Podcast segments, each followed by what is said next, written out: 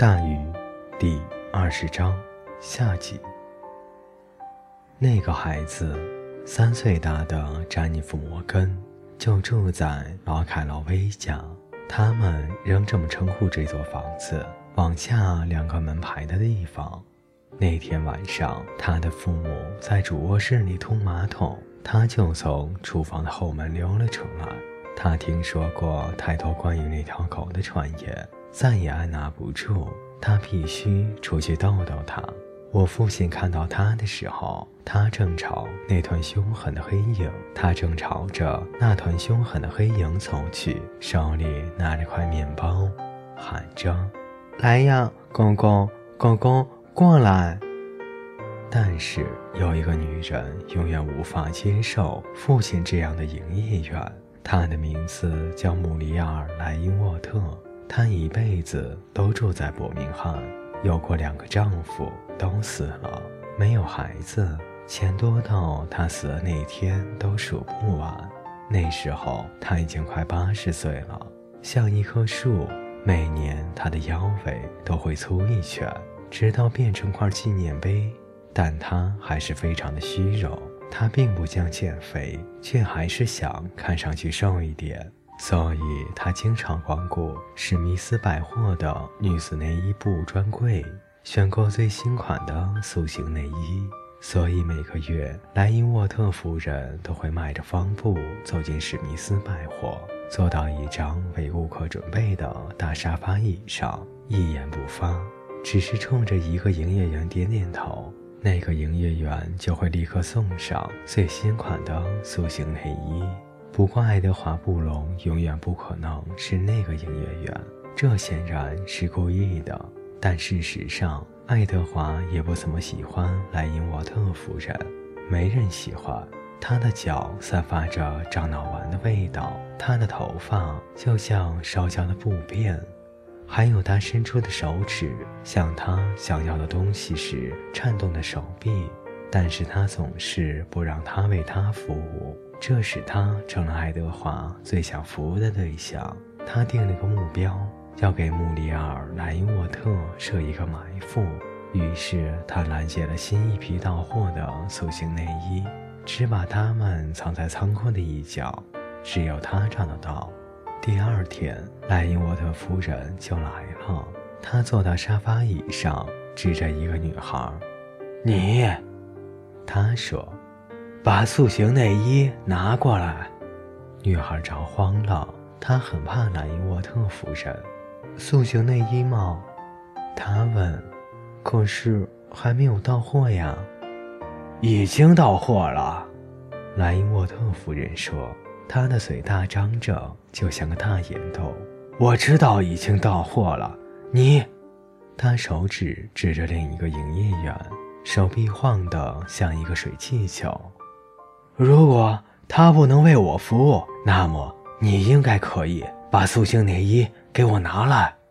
那个女孩哭着就跑了。后面的那个女孩还没等莱因沃特夫人开口，就跪了下来。最后，除了我父亲，已经没有人可以指了。他站在展厅的远端，高大而自信。他看到了他，但就当没有看见。他就当他根本不在那儿。有谁能帮帮我吗？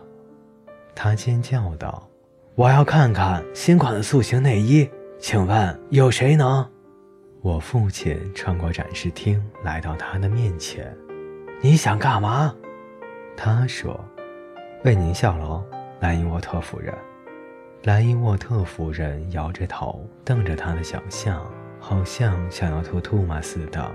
男人不应该在这个专柜出现，他喊道。但是，他说：“我在这儿，而且只有我知道新款塑形内衣在哪儿，只有我能帮你。”不，他难以置信地直摇手，他的眼神显示着他受到了惊吓。不可能！我我我很乐意把它们给您拿来，兰尼沃特夫人，非常乐意。那好吧，他说，嘴角上散起了些杜马星子。把塑形内衣拿来给我。他照办了，莱因沃特夫人站起来，蹒跚地走向更衣室，塑形内衣放在那儿的凳子上。他砰地关上了身后的门。父亲听见嘟囔声、呻吟声、啪嗒收紧带子的声音。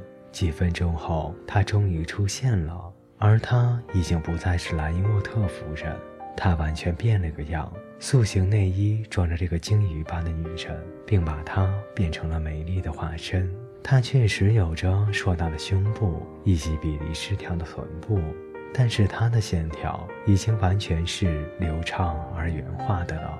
她看上去年轻可爱了许多，而且显然比过去更快乐了。这真是工艺上的奇迹。地狱犬踱着步，不敢相信自己的运气。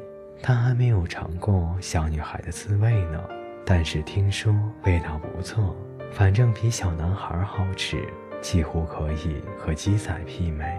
然而，他饕餮的快感被爱德华·布隆打断了。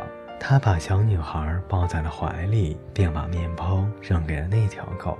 他无视面包，径直走了过来。在平时，他对动物的神奇力量应该早就令这条狗俯首帖耳了。但这条巨大的黑色地狱犬却被激怒了。爱德华粗暴地挡在他和美食之间。那条狗怒气冲冲地向他们飞奔，并且跳了起来。布隆一只手抱住了女孩，伸出另一只手掐住了狗的脖子，然后把它撂在了地上。狗叫了一声，但又四脚着地地站了起来，发出恐怖的怒吼。它的脑袋以让人眩晕的速度飞快地左右摇荡着，有一颗看上去就像它有两个脑袋，呲着两副利牙，透过两对粉红的牙龈咆哮着。这时，摩根夫妇已经发现小女儿不见了。他们朝着可怕的咆哮声跑了过来。他们赶到的时候，正好看到狗发动了第二次进攻。这次，它差点咬到了父亲的脖子。